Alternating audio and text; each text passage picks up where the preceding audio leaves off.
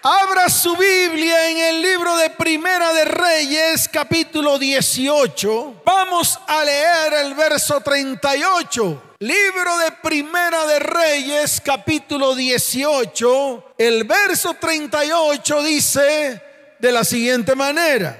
Entonces cayó fuego de Yahweh y consumió el holocausto, la leña, las piedras y el polvo, y aún lamió el agua que estaba en la zanja. Amén y amén. ¿Cuántos anhelan el fuego del cielo? Algunos se asustan porque piensan que el fuego del cielo va a incendiar algo. No, no, no. Al primero que tiene que incendiar el fuego del cielo es a usted y a mí. Su corazón y mi corazón sus pensamientos y mis pensamientos, sus actitudes y mis actitudes, su pecado y mi pecado, su maldad y mi maldad, su maldición y mi maldición. Eso es lo que tiene que hacer el fuego del cielo. Tiene que consumir todo lo que no es de Dios en medio de su vida, en medio de su hogar y en medio de su familia. Pero para eso se necesita firmeza. ¿Qué se necesita? Se necesita firmeza. Porque si no hay firmeza, nada va a pasar. Si no tomo decisiones certeras, nada va a ocurrir. Por eso es el tiempo de levantarse, de ponerse firme y tomar buenas decisiones. ¿Cuántos dicen amén? Y más en este tiempo, tiempos difíciles Tiempos en el cual las tinieblas están cubriendo todas las esferas del ser humano. Y todo esto está afectando todas las áreas en las que se desenvuelve el hombre, el ser humano, usted y yo. Está afectando lo social, lo económico, lo político, lo emocional, lo familiar, lo físico, lo sexual, lo espiritual. Todas las áreas en este tiempo se están viendo afectadas por las tinieblas que están cubriendo la tierra. La iglesia no se puede apartar de esto.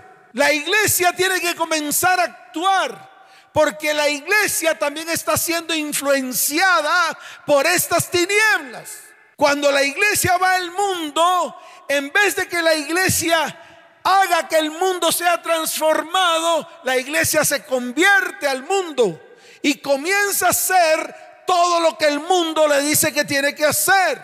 Por eso hoy es el día de tomar decisiones. ¿Cuántos quieren tomar decisiones? Levante su mano. Y la única manera es que Dios levante profetas y sacerdotes que estén dispuestos a hacer la guerra al enemigo que se levante contra su vida, contra su hogar, contra su familia y contra su descendencia. ¿Cuántos dicen amén? ¿Cuántos dicen amén? Dele fuerte ese aplauso al Señor. Y mire, en esto que acabamos de leer, precisamente estaba ocurriendo exactamente lo mismo que está ocurriendo hoy en día. Había un gobierno, había un qué, había un gobierno que se había apartado de Dios. Había un rey que definitivamente le había dado la espalda a Dios e incluso había contraído nupcias o matrimonio con una vieja, con una qué? Dígalo fuerte, con una qué? Con una vieja llamada Jezabel. Una vieja que se había dedicado a preparar profetas de Baal y de Astarot. Y se había sembrado en toda la nación la idolatría y por ende la inmoralidad y por ende la fornicación y el adulterio y por ende la iniquidad estaba carcomiendo las familias de la tierra. Eso era lo que estaba ocurriendo en ese tiempo. Y déjeme decirle algo más. Por cada 400 profetas de Baal y 450 profetas de Astarot, había un profeta. Y uno de esos profetas era Elías. ¿Quién era? Dígalo fuerte, ¿quién era? Era Elías. Y déjeme decirle algo. Dios no necesitó más, solo un Elías. Dios no necesitó más, solo un profeta. Por eso yo lo he dicho, uno solo que se levante en medio de su casa, en medio de su familia, es suficiente. Uno solo que se pare firme, uno solo que levante su voz profética, uno solo que levante su voz es suficiente para que Dios comience a actuar. Mire, en estos días tuve una consejería con un muchacho de 16 años, no vive en Colombia, pidió una consejería del exterior. Nos comunicamos vía Zoom, él tenía su celular y empezamos a hablar. Cuando comenzó a hablar me dijo, pastor, yo lo escucho, yo escucho sus prédicas. Yo no puedo hablar aquí con nadie, ni siquiera con el pastor de mi iglesia, porque todavía no sé su integridad, todavía no confío en él, no confío en su firmeza, pero yo lo escucho a usted a través de sus prédicas y a través de las transmisiones y el corazón se me mueve violentamente. Pastor, he tenido muchos problemas de contaminación en este país. A pesar de que soy cristiano, he tenido contaminación en el área sexual pornografía, masturbación y otros pecados que quiero desalojar de mi vida. Un muchacho de 16 años. Yo no estoy hablando de un hombre grandote de 40, ni uno de 50, ni uno de 30. Estoy hablando de un muchacho de 16 años que tomó la decisión de pararse firme para a través de él Dios restaurara no solamente su vida, sino también su familia su papá y su mamá que andan en hecatombe, ¿andan en qué? Dígalo fuerte, ¿en qué andan? En hecatombe. Y me dijo, pastor, yo quiero recibir el perdón de Dios. Entonces le dije, vas a hacer una tarea. ¿Cómo le dije? Vas a hacer una tarea. Vas a tocar en las casas vecinas. Él estaba en el parque. Vas a tocar en las casas vecinas. Y en una de esas casas te va a abrir una mujer la puerta y te va a dar una bolsita de aceite de oliva. Y el muchacho se levantó obediente con el celular aquí en la mano, caminando. Yo decía, Dios mío, pero qué, qué muchacho tan obediente. Porque tal vez si se lo hubiera dicho a usted, varón, tal vez se hubiera embolsado o le hubiera dado vergüenza. Porque muchos de los que están aquí no son esforzados y valientes y mucho menos obedientes.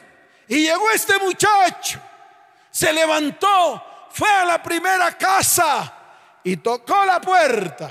Le abrió un señor y obviamente el señor le dijo que no.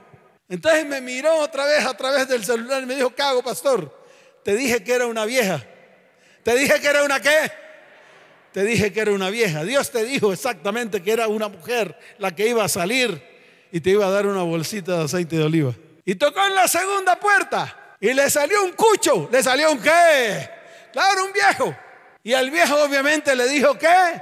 no. Entonces me quedó mirando y me dijo, pastor, ¿qué hago? Le dijo, tiene que ser una mujer.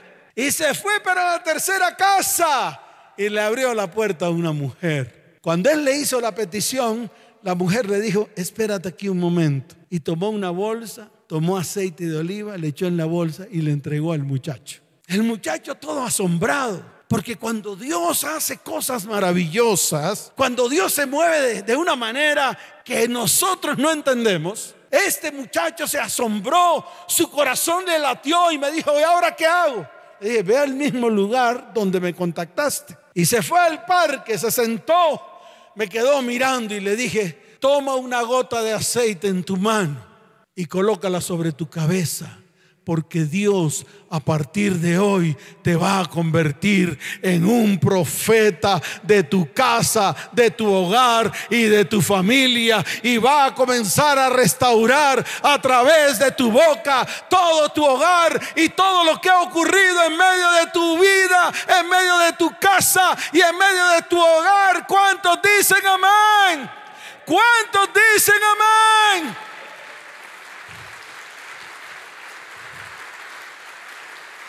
Aquí medio le da una orden uno a alguien que viene de Dios y a la persona le hace achí, se asusta. Y ni siquiera se asusta, sino que no lo hace.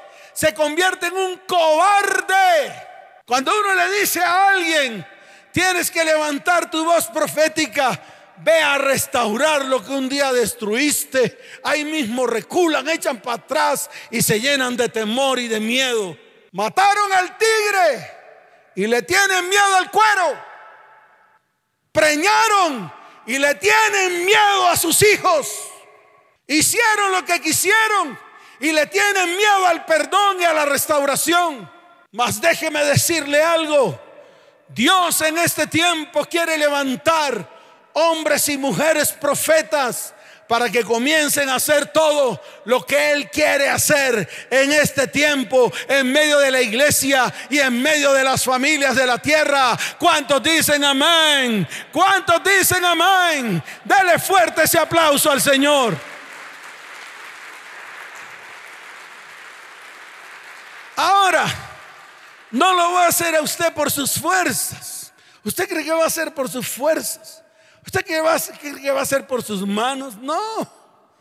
El mismo Señor lo declaró en el libro de Zacarías capítulo 4 verso 6. Vaya a Zacarías capítulo 4 verso 6 para que usted vea la palabra que Dios quiere entregarle hoy a la iglesia, para que usted deje de creer que usted va a hacer todas las cosas por usted mismo. Usted por usted mismo no podrá hacer absolutamente nada. Por eso en el libro de Zacarías capítulo 4 verso 6, la palabra dice, entonces respondió y me habló diciendo, esta es la palabra de Yahweh a Zorobabel que dice, no con ejército ni con fuerza, sino con mi espíritu, ha dicho Yahweh de los ejércitos. ¿Cuántos dicen amén?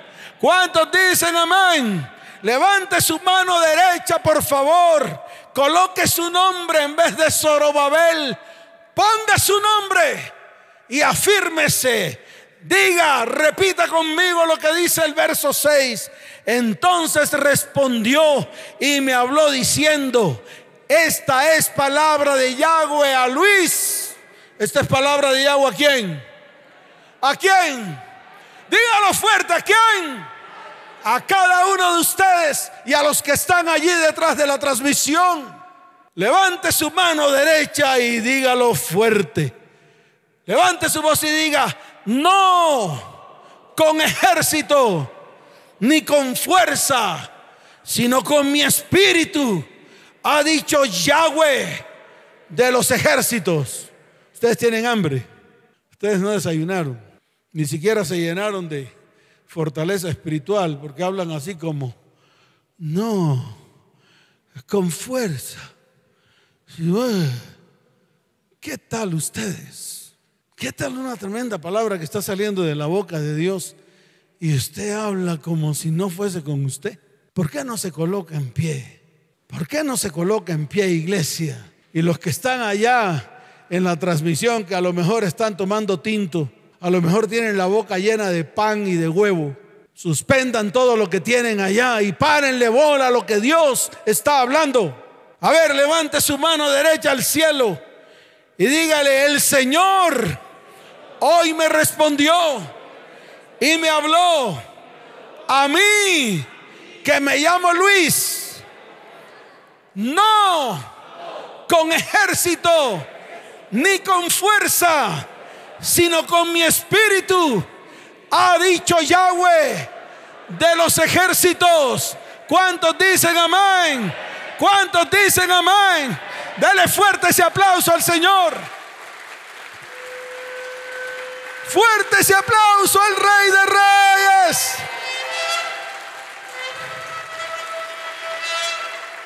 Pueden tomar asiento. Por eso necesitamos una intervención del cielo. ¿Cuántos creen que necesitamos una intervención del cielo?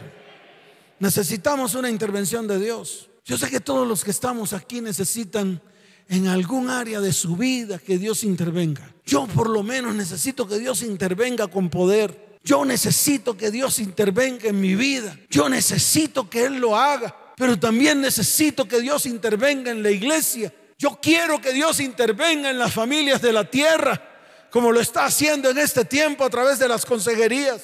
En este tiempo se han sanado muchas familias y aún quedan algunas en la cola. Pero déjeme decirle a todos, Dios va a restaurar cada familia y cada hogar que se levante en pos de Él para hacer todo lo que, lo que Él quiere que tú hagas. ¿Cuántos dicen amén?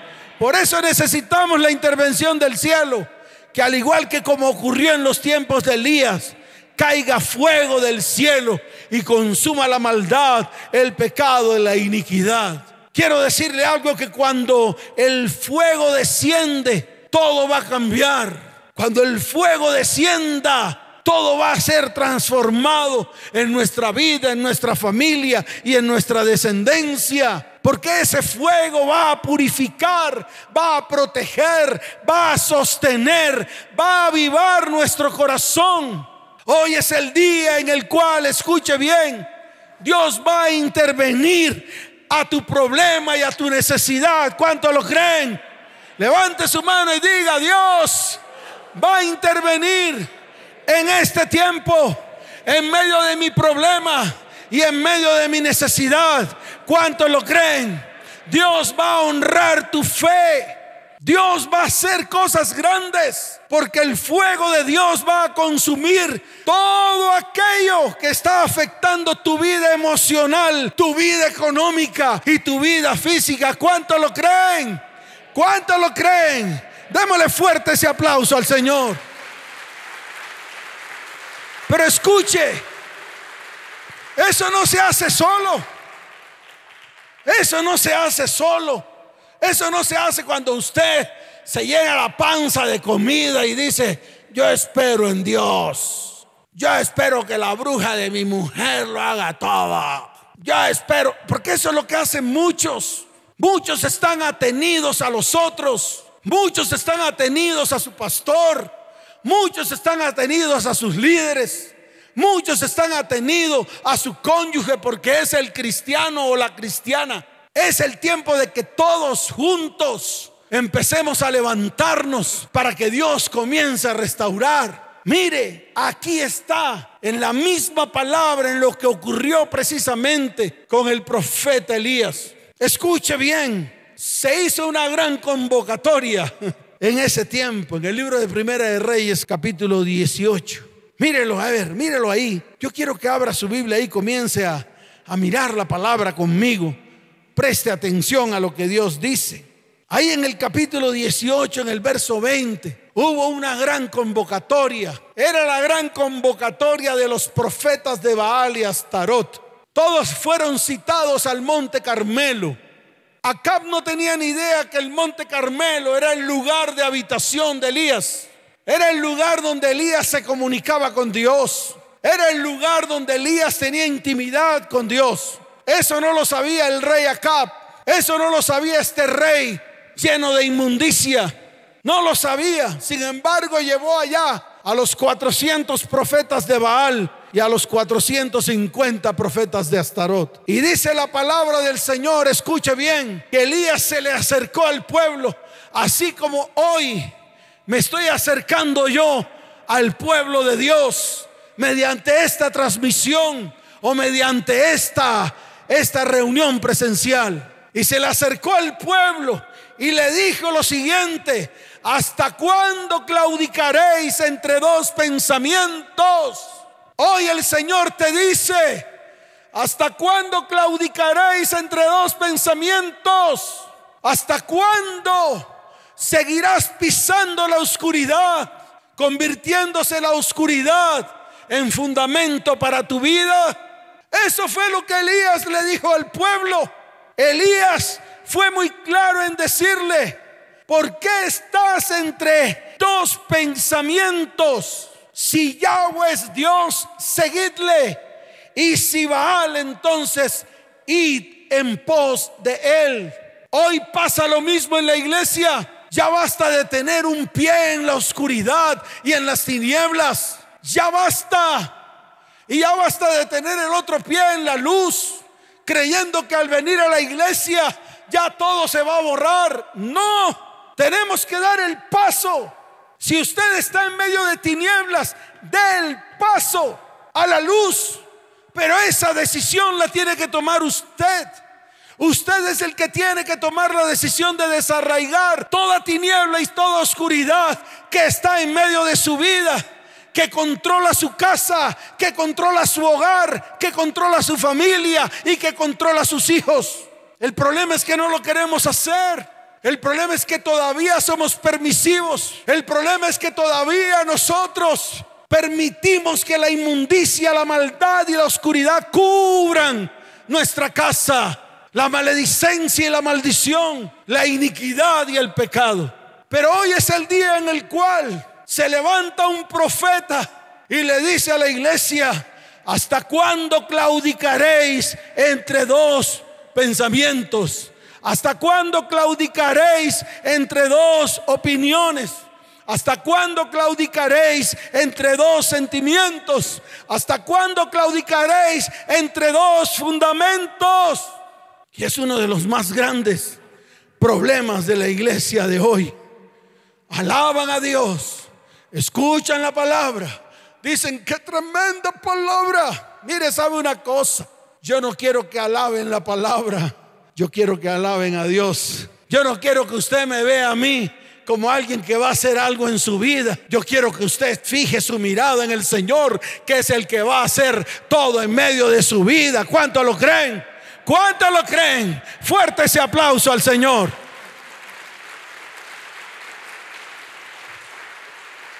Escuche bien.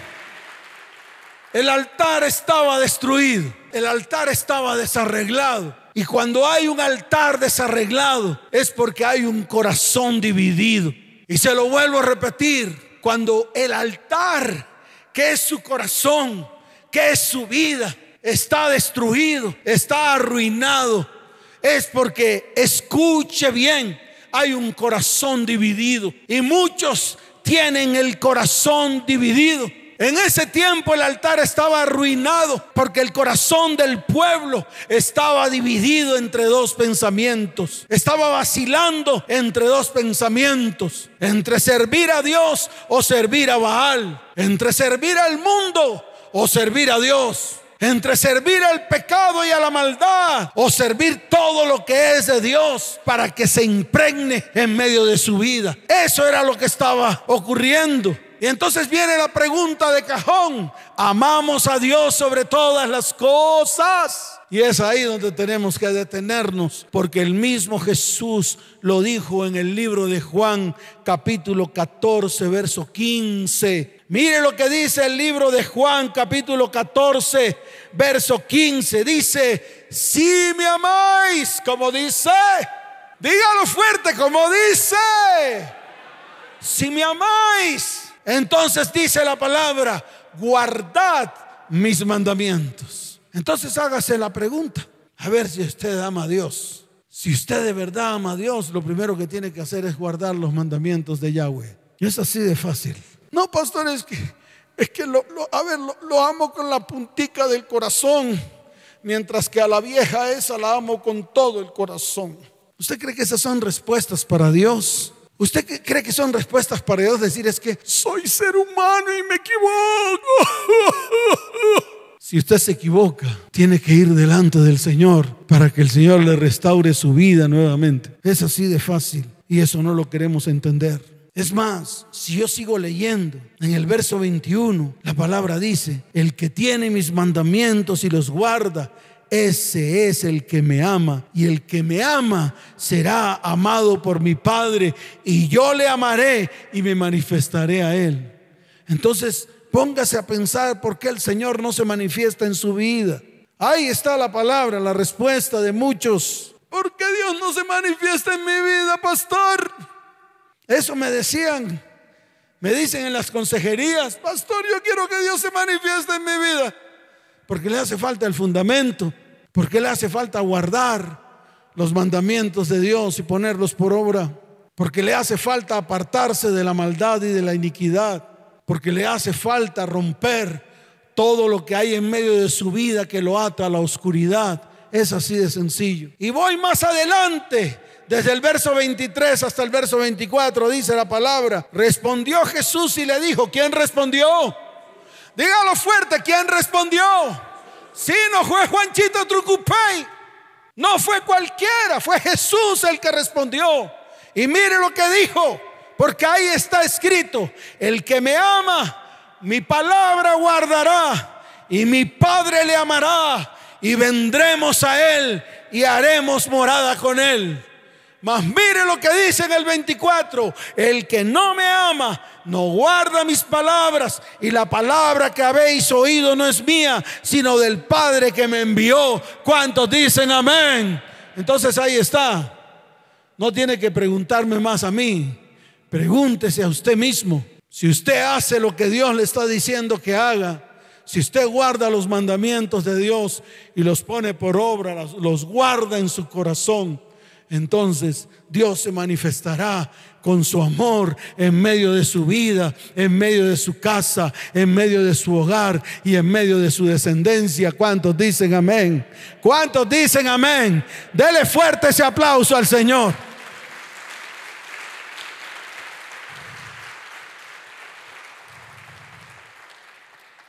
Cada altar, escuche bien, que nosotros armemos en nuestra vida si es un altar bien arreglado, entonces esté seguro que el fuego de Dios caerá sobre ese altar y consumirá el holocausto. ¿Sabe por qué? Porque ya lo hizo una vez. Ya lo hizo en la cruz del Calvario. Hubo un holocausto en un altar llamado madero.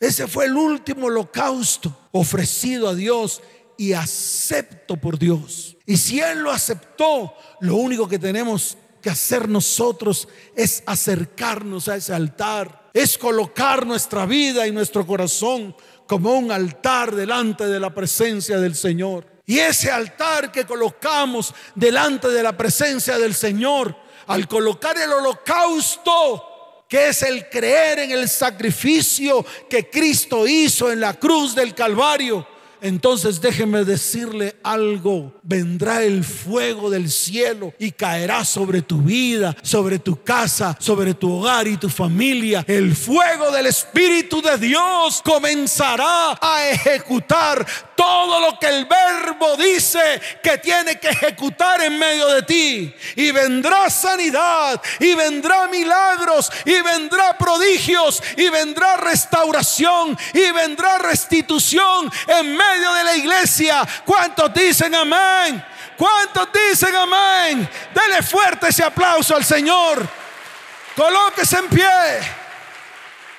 En la Biblia habla del altar de Dios. Cuando se arregla o el altar de Dios es arreglado, el fuego de Dios desciende. En los tiempos de Moisés, en el libro de Levíticos capítulo 9, desde el verso 23 hasta el verso 24, dice la palabra, y entraron Moisés y Aarón en el tabernáculo de reunión y salieron y bendijeron al pueblo. Y la gloria de Yahweh se apareció a todo el pueblo y salió fuego de delante de Yahweh y consumió el holocausto con las grosuras sobre el altar. Y viéndolo todo el pueblo alabaron y se postraron sobre sus rostros. En el tiempo de Salomón, en el libro de Segunda de Crónicas, capítulo 7, desde el verso primero hasta el verso 2, la palabra dice, cuando Salomón acabó de orar, descendió fuego de los cielos y consumió el holocausto y las víctimas. Y la gloria de Yahweh llenó la casa. Y no podían entrar los sacerdotes en la casa de Yahweh, porque la gloria de Yahweh había llenado la casa de Yahweh. ¿Cuántos dicen amén? Eso va a ocurrir hoy. ¿Cuántos creen que va a ocurrir hoy? Quiero que levante su mano derecha al cielo.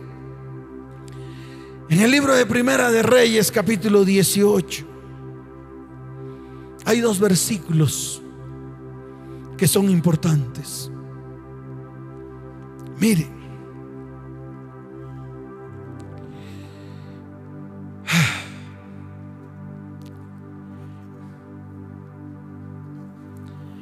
En el verso 30, no abra su Biblia, solo cierre sus ojos. Porque quiero que ofrezca su vida como un altar delante de Dios. Quiero que ofrezca su corazón como un altar delante de Dios. No hay mejor altar que el suyo. No hay mejor altar que, que está en medio de usted. Y si hay que arreglarlo hoy, tome la decisión. Levántese como profeta y sacerdote y tome decisiones firmes. En el verso 30 dice la palabra,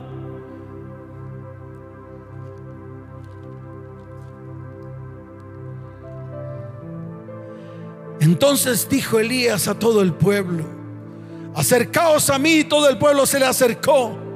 Y dice la palabra, y él arregló el altar de Yahweh que estaba arruinado. No sé qué está arruinado en medio de tu corazón. No sé. Tú lo sabes. Entonces hoy levanta tu mano al cielo y dile, Señor, hay cosas en mi vida y en mi corazón que están arruinadas. Hay cosas en mi vida y en mi corazón que necesito que tú arregles, que tú intervengas, que venga el fuego del cielo, el Espíritu de Dios que descienda en medio de mi vida para comenzar a arreglar todo lo que está desarreglado Así como lo hizo Elías en su tiempo. Dice la palabra que el altar estaba desarreglado, arruinado.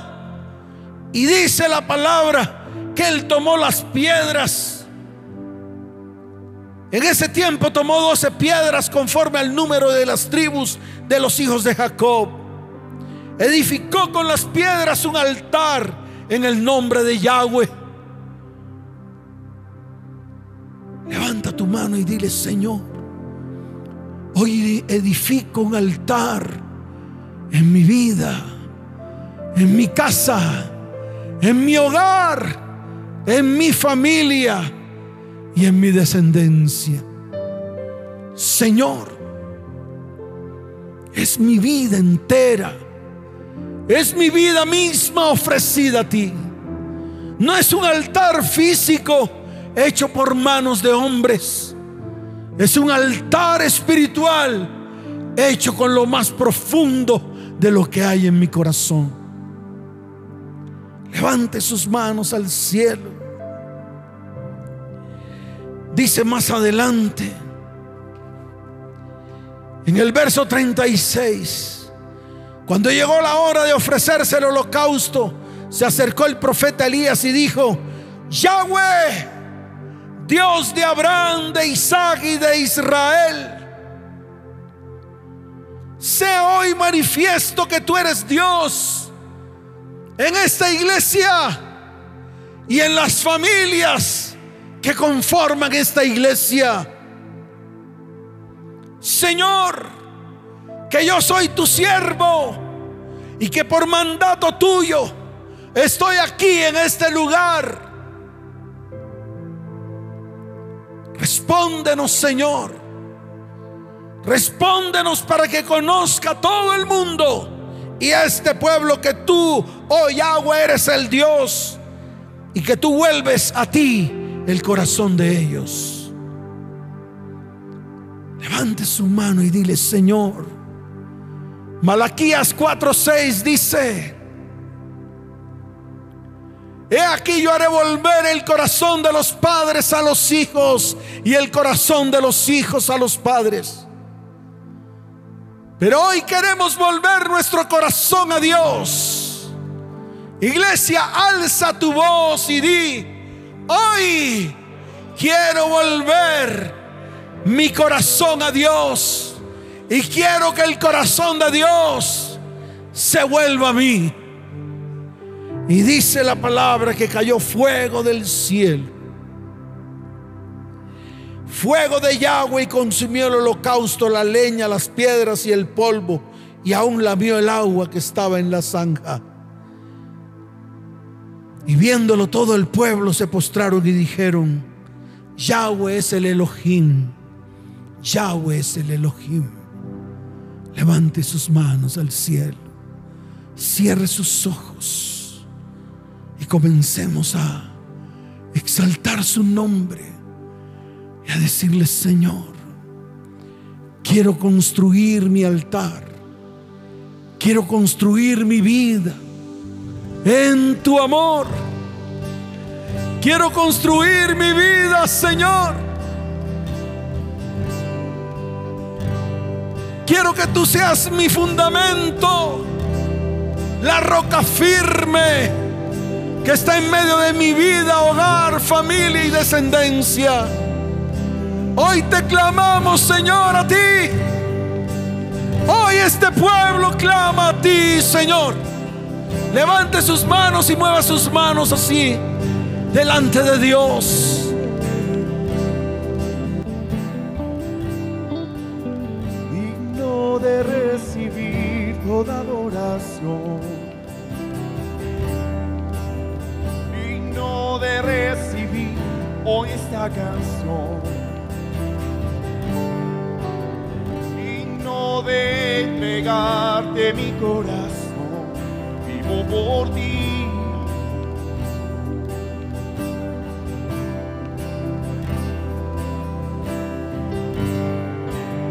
Cristo Jesús no hay otro nombre igual. Dígalo fuerte. Cristo no hay nadie más quien pueda salvar. Digno de entregarte mi corazón, vivo por ti, vivo por ti. Levante sus manos al cielo y dígalo. Como tú no hay nadie,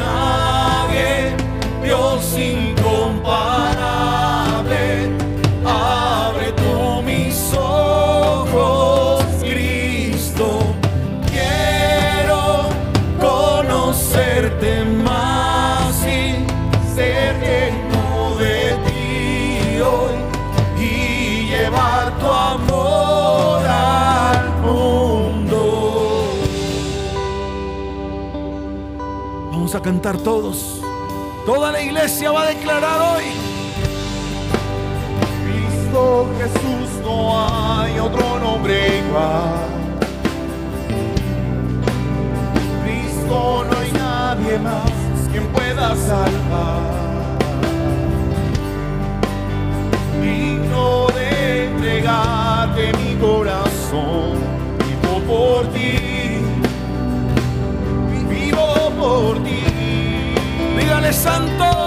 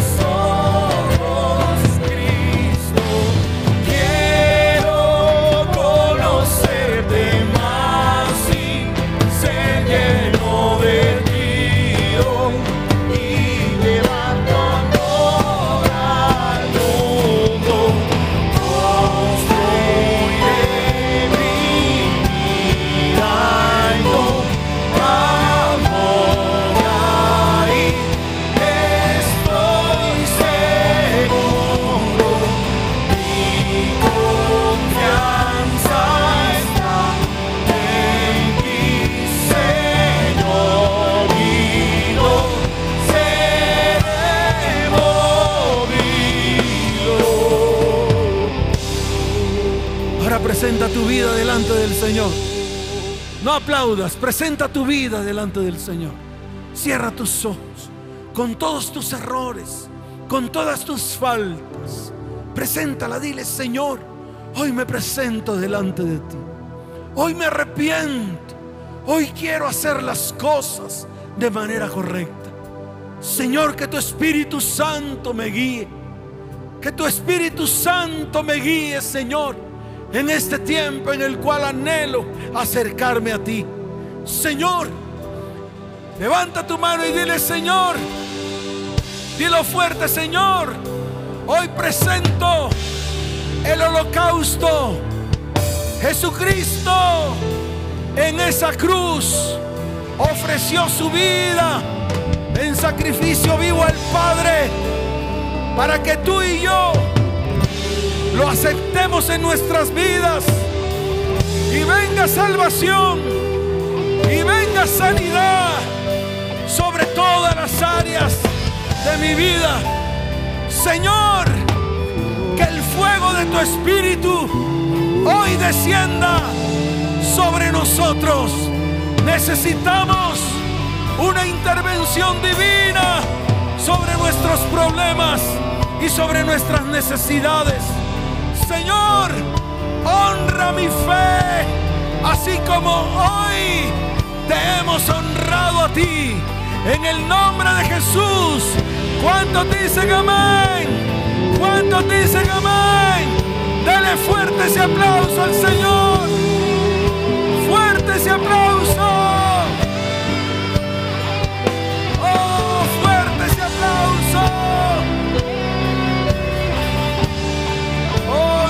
Señor. Gracias, Señor. Gracias, Señor. Te damos la gloria y te damos la honra. ¿Cuántos dicen amén? ¿Cuántos dicen amén? Dele fuerte ese aplauso al Señor. Y los que están ahí detrás de esta transmisión, coloquen su mano en el corazón y digan, Señor, hoy te recibo dentro de mí como mi único y suficiente Salvador. Escribe mi nombre con tu puño y letra en el libro de la vida y no lo borres jamás. Si necesitas ayuda, en estos momentos están apareciendo unos números de WhatsApp para que escribas y digas, necesito ayuda urgente. Estaremos dispuestos a extender nuestra mano porque Dios ha sido bueno con nosotros y ha extendido su mano de misericordia sobre nuestras vidas. ¿Cuántos dicen amén? ¿Cuántos dicen amén? Dele fuerte ese aplauso al Señor. Levanten sus manos al cielo. Padre, te doy gracias por tu iglesia. Iglesia cristiana ETP, te bendigo con abundancia de paz. Te bendigo con salud y te bendigo con prosperidad. Señor, llévalos en paz y llévalos en bendición. Y te doy gracias porque han sido tiempos preciosos delante de ti en este lugar. Padre, bendícelos en el nombre de Jesús. Amén y amén. Vayan en paz. Que el Señor les bendiga.